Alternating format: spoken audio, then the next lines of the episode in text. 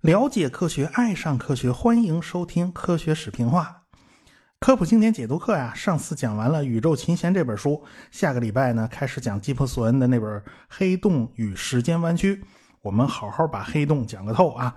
呃，索恩一开篇就讲了一个科幻故事，当然了，这也是一本关于科学史的书。它不仅有科幻故事，你也可以了解到爱因斯坦的父亲是如何为了儿子的工作不得不四处求爷爷告奶奶的。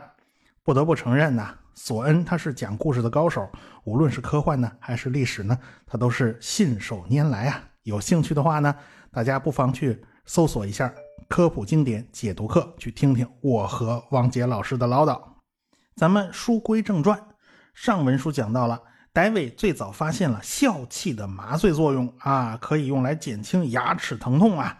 哪知道啊，他这个发现就在伦敦引起了一场流行风潮啊。很多人都是以吸食笑气为乐的，上流社会啊，就进入了一种狂笑的这种癫狂状态。哎，但是等到笑气各种各样的弊端呢都显示出来了，哎，而且呢，大家那新鲜劲儿啊也都过去了，呃，大家就不再追捧笑气了。笑气呢又回到了戴维的实验室里，就此沉寂下来了。几十年以后，笑气才被用于牙科手术，说白了就是拔牙嘛。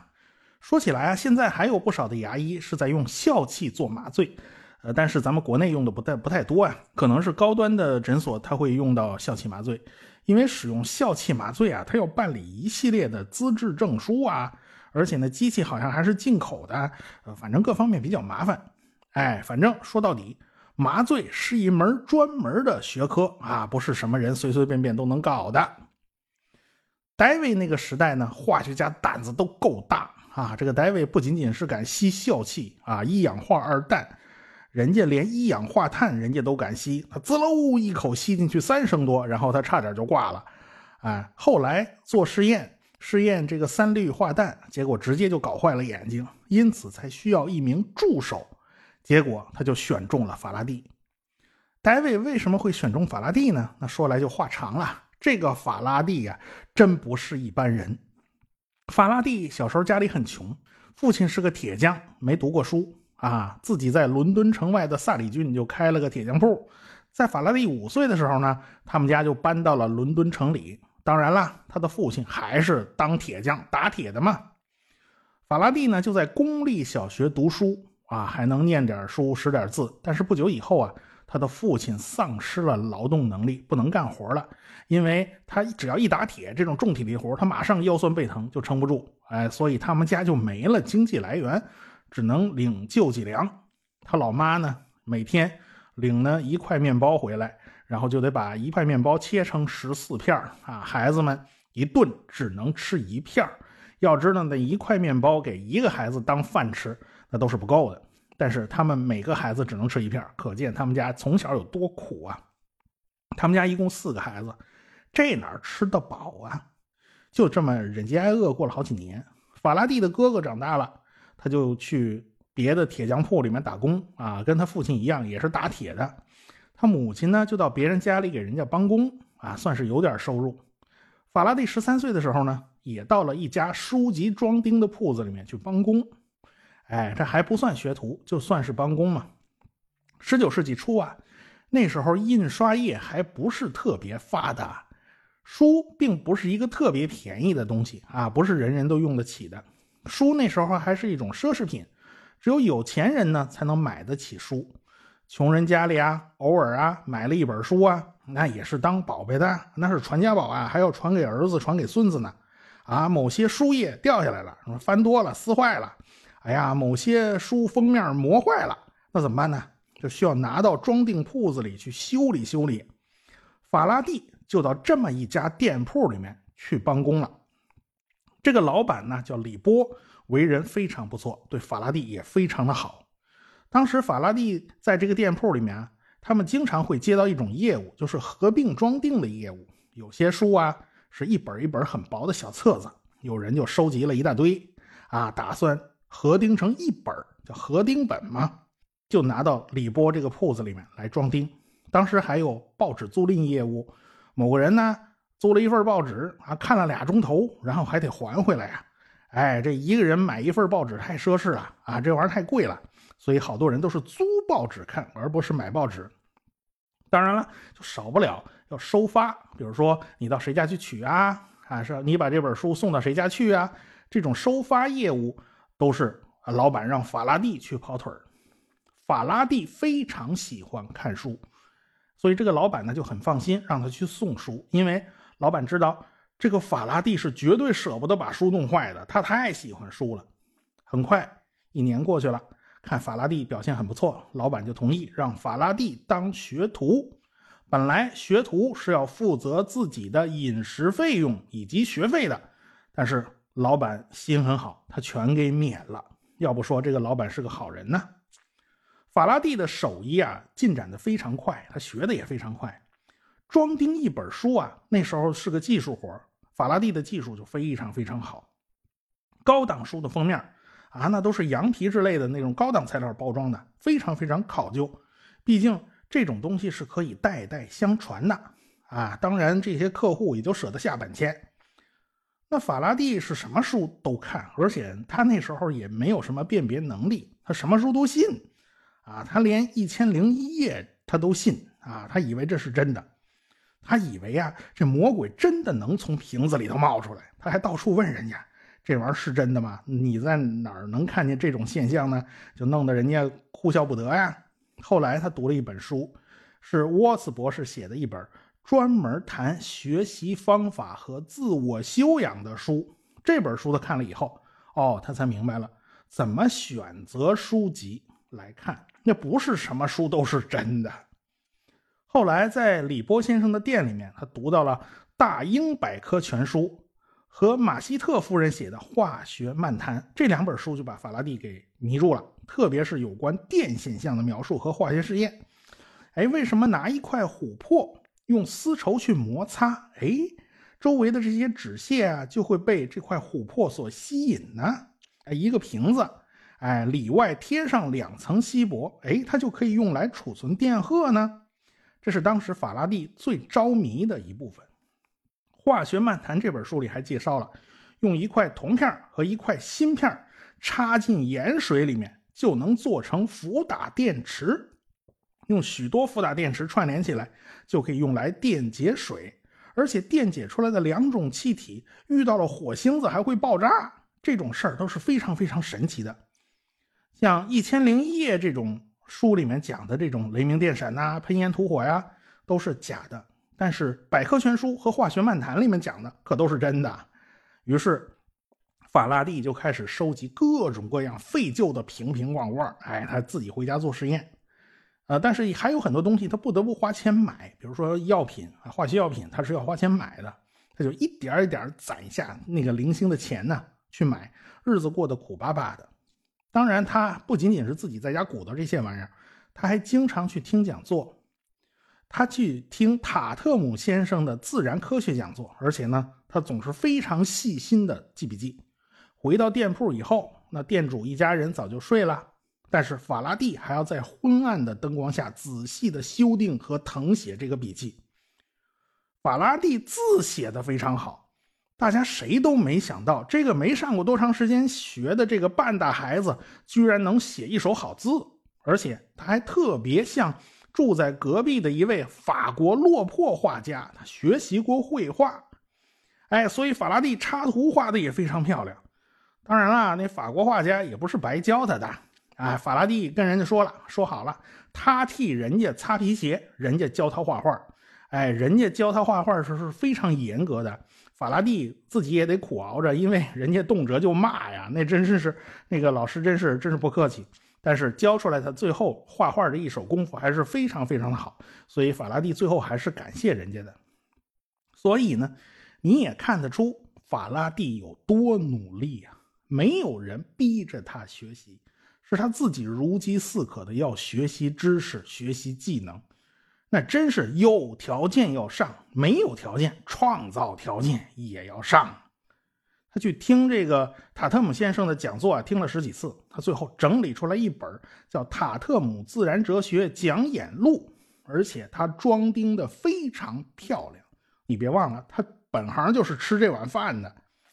打开一看，字迹写的也漂亮，插图画的也清晰，你都不敢相信这是一个纯手抄的版本。他把这本书作为礼物送给了自己的老板李波先生。这个老板和科学界以及艺术界的关系呢都很亲密，好多人都到他店铺里来装订东西啊。有一天，有当斯先生就来店铺里装订书籍，看到有个年轻的伙计干活非常麻利，而且非常喜欢看书，而且法拉第也经常找这当斯先生就啊问好多奇稀奇古怪的问题。当斯觉得奇怪，你这么一个书店的学徒，你怎么还问我这么多化学上的问题呢？哎。这个老板呢，就拿出了这本《塔特姆自然哲学演讲讲演录》，就拿出来给斯当先生看。你看啊，这孩子不但喜欢看书，喜欢问问题，人家已经可以自己编书了。这编书的本事也是相当厉害啊！你看他这本书编得多漂亮！这天哪，这孩子这么厉害！他赶紧就把四张皇家学院的讲座票就塞到了法拉第手里。法拉第是高兴坏了。因为讲座的嘉宾正是当时最出名的化学家戴维先生。一八一二年二月二十九号晚上，法拉第到了皇家学院的门外。他来的太早了，这苦等了一个多钟头才开门。那么，这个皇家学院是个什么机构呢？哎，这就要从伦福德伯爵讲起了啊。这位伦福德伯爵呢，啊，他是个美国人，从小也很苦。后来呢，美国闹独立的时候呢，他参了军，但是啊，他内心是个坚定的保王党啊，他心里向着英国人。后来呢，就叛逃了，就逃到了英国人的军舰上，跟着英国人跑了。那当然，他也就是美国的叛徒嘛。后来呢，他到了德国，在巴伐利亚选帝侯手下干活。然后他就开始慢慢飞黄腾达了，当了什么警察总监啦之类，这个大臣那个大臣呢，他都当了一遍啊。最后受封为伯爵，哎呀，这下他叫伦福德伯爵了嘛。早年从美国逃出来那档子事儿呢，就再也没人提了。他后来呢，呃，就娶了拉瓦锡的遗孀为妻啊，他可算是名副其实的接盘侠呀，这人。但是。呃，伦福德伯爵是非常热爱科学的。上次我们提到过他，他发现，在糖床糖制泡糖的这个过程中啊，他一直会发热，因此他怀疑这个热质说是不是真的呢？假如热质是一种物质，它是守恒的，它不会变多也不会变少，那么热只不过是它在转移，那么它怎么会源源不断的冒出热质呢？这是不可能呀。所以，这个伦福德伯爵他不相信热质说。我们现在都知道了，摩擦生热实际上是机械能转化成了热能，但是当时的科学界它没有这种观念嘛，热是能量这个观念也要很多年以后才能被大家所确认。在当时啊，很多科学研究和生产生活那是脱离的。哎，我们讲了这么多集，大家也能发现，推进工业革命的人大部分是工匠啊，说好听一点叫工程师。但是很多人都没有什么文化，正经八百的科学家呢，参与的都不多。这个伦福德伯爵就感觉，哎呀，这是个大问题呀。他自己也是苦出身，因此他觉得应该提高贫苦大众的学识水平。哎，咱们得搞职业教育啊，提高他们的知识啊。哎，所以他上下奔走，就呼吁建立皇家学院，哎，来搞平民的普及教育和职业技能培训。但是到了一七九九年，等到这个皇家学院真的建立以后啊，这个办学宗旨已经发生了很大的变化，啊，他开始面向新兴的中产阶级提供服务了。因为皇家学院它主要靠私人捐款呢，这穷人呢，他可没钱捐呢，他们感兴趣的是填饱肚子，而不是科学知识。哎，所以在穷人之中，像法拉第这样的，其实是个另类。但是对知识渴求最强烈的是那些腰包刚刚鼓起来的中产阶级。整个皇家学院呢，还是有一部分呢是不忘初心嘛，它还是面向大众服务的。每个礼拜有一次的科学讲座就是这个内容之一嘛。皇家学院的院长是皇家学会的会长班克斯啊，记住了，这是两个单位啊。皇家学会是皇家学会，皇家学院是皇家学院，这两码事儿啊。当然，这个就是领导是同一个人，就都是班克斯。当然，这个班克斯他不怎么管事儿，真正管事儿的是理事会秘书，叫伦福德伯爵啊，这这实权都是他的。他就请了一位加内特教授来当化学讲座的主讲嘉宾，但是这位加内特教授啊，口才实在是不行啊，这个说话非常的干巴巴的枯燥。哎，外带最近死了妻子，情绪过于悲痛，所以他的讲座就变得跟追悼会差不多了。啊，这伦福德伯爵不得不开始找人顶替的。你再不顶替上，这皇家学院变殡仪馆了，这是。那么讲起话来都这个腔调的。这个皇家学院全靠各界捐款呐。您这讲话风格啊，弄得跟致悼词似的，你不把人捐款人全吓跑了呀？你这是？那没办法呀，找来找去。这个伦福德伯爵就找到了戴维。戴维当时才二十二岁，那长相英俊呐，一看就是小鲜肉呢，招人喜欢呢。而且口才极佳，出口成章啊。他说的那些话，你直接记录下来当论文发表都没问题。结果他在伦福德面前试讲了一次，听的这位伦福德伯爵是俩眼放光啊。行了，就是他了，就这年轻人了。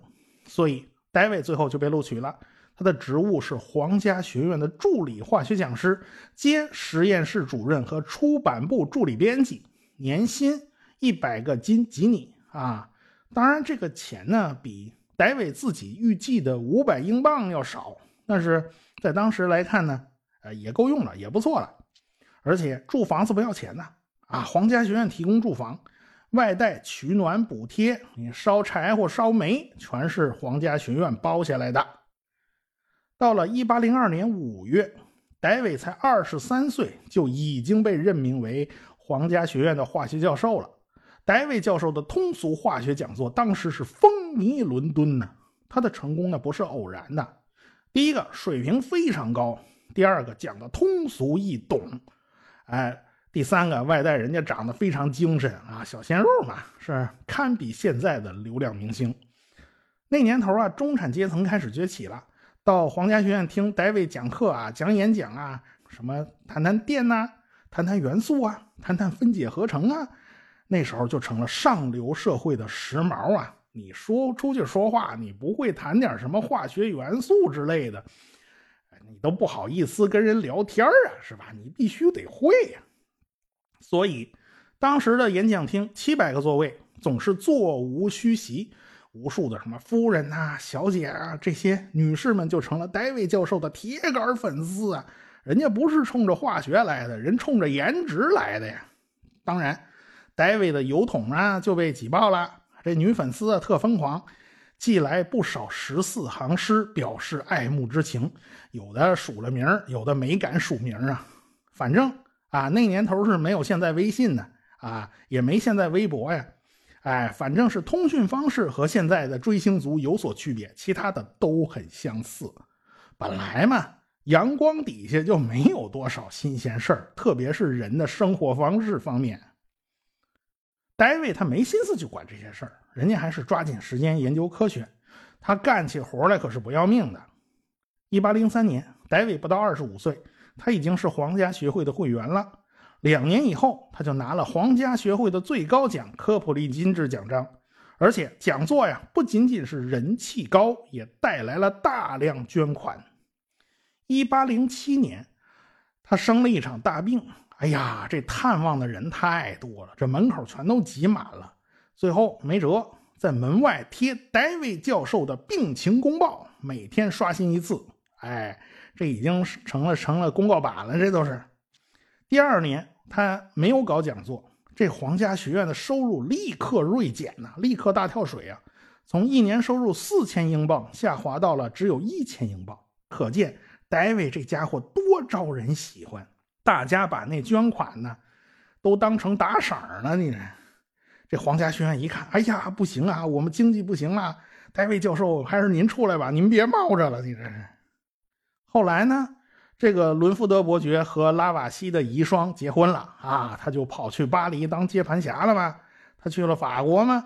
那皇家学院这事儿就全由戴维来管理了。在三十三岁的时候，戴维已经赢得了崇高的国际声誉，整个欧洲都知道这位戴维的大名了，就连和英国不对付的拿破仑都知道他了，所以他的名气非常大，讲座也非常火爆啊。法拉第当时就在皇家学院门口等着，他不来早了吗？他来早了一个多钟头嘛，等了好半天，看大门开了，好多人呼啦哨的往里走啊。对法拉第来讲，那戴维就是心中的偶像啊，心中的榜样啊。后来戴维来了，开始讲课。他这次讲的题目呢是发热与发光。哎，讲座时间只有一个小时，很快就结束了。那法拉第就拼命的记笔记呀。后面几次讲座，法拉第还是早早就到了，专心做笔记，而且要专心画插图。后来到了四月九号那一次讲座，给法拉第就留下了非常深刻的印象。戴维拿出个小瓶子，哎，这里边泡着煤油，从这瓶子里拿小镊子捏出一个小颗粒，看上去啊，这个灰不溜秋的啊。戴维就把这小东西往水里一扔，就看这小颗粒呀。在水上乱窜呢，冒出大量气体啊，还水面还砰冒出一团火光，在场的人都看傻了，这是什么玩意儿？现在了解中学化学知识的人都能猜得到，这是一种碱金属，叫钾。哎，钾和水发生了化学反应，就是这种情形，钾与水剧烈反应，甚至能在冰上也着火呀。所以生最后生成的是氢氧化钾和氢气。同时放出热量，哎，这个热量是可以使得金属钾融化的，而且呢，能把钾和氢气都给点着了。所以大家看到有火苗子冒出来，就是这么回事儿。碱金属的发现是戴维非常大的成就。戴维发现了电解方法，他把从草木灰里面提取出来的这种苛性钾放在白金的盘子上通电，哎，干燥的这种苛性钾呢是不导电的。所以戴维就加了一点点水进去，这样的话呢，这个苛性钾就变得导电了，和电线接触的部位就发生了融化，很快就留下了金属的液滴。但是这些液滴马上就开始燃烧，实际上这就是金属钾，啊，也就是他在讲座上扔在水里那东西啊。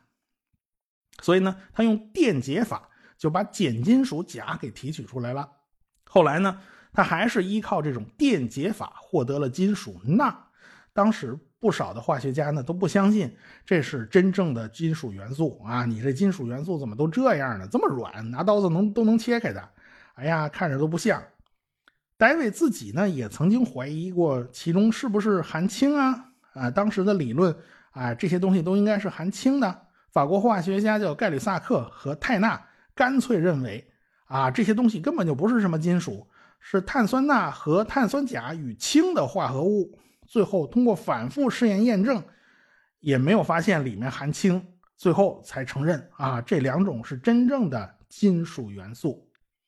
哎，这个戴维的贡献才得到确认呢。在得到了钾和钠以后呢，这戴维又把眼光啊就盯向了石灰石，他把生石灰和氧化汞混合在一起，然后还是用老办法做电解。生成了一种金属汞齐。所谓汞齐啊，就是金属溶解在水银里面获得的这个东西，就叫汞齐。戴维电解完了以后，得到了一种金属汞齐。那么，只要让水银蒸发，最后就会留下金属残渣。他收集起来，分析了一下，哎呀，发现这也是一种新的金属。戴维起名字，这东西叫钙。啊，这个钙原来的意思就是石灰的意思。所以说呢，戴维是碱金属和碱土金属的发现者，而且在非常短的时间里边，戴维发现了七种元素：钾、钠、钙、锶、钡、镁、硼，哎，都是他发现的。因此，在化学史上，戴维是发现元素最多的人。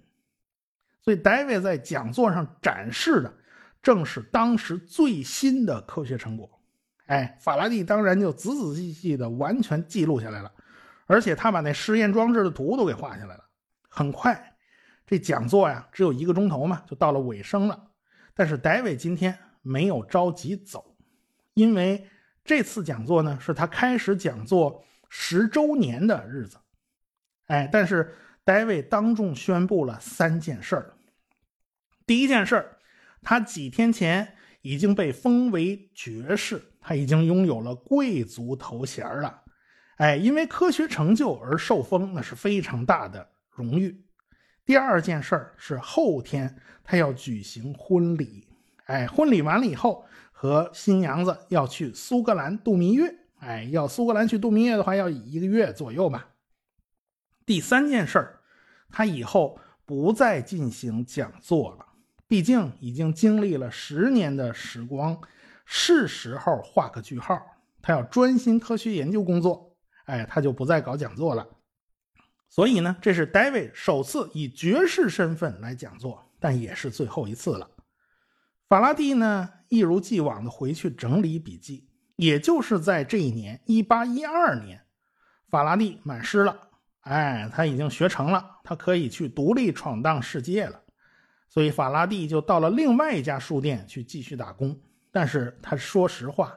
这辈子真的梦绕魂牵的还是科学研究，他不想把一辈子都花在装订书本上，所以他写了一封自荐信，写给了班克斯爵士。可是呢，石沉大海，没什么回应。下一步干脆直接写信给戴维本人。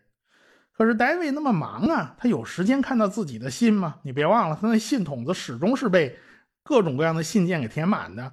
不过。戴维如今已经宣布他结婚了，估计太太小姐们也就不打这个主意了，是不是？他那信筒子就能空一点这就不知道了。还有一个问题，他度蜜月回来了吗？这个，这都是未知数。但是命运开始垂青这个不甘心被命运摆布的年轻人了。我们下回再说。我是刘敬正，我是汪杰，我是吴英明，我是王木头，我是旭东，我是卓老板，我们是科学声音。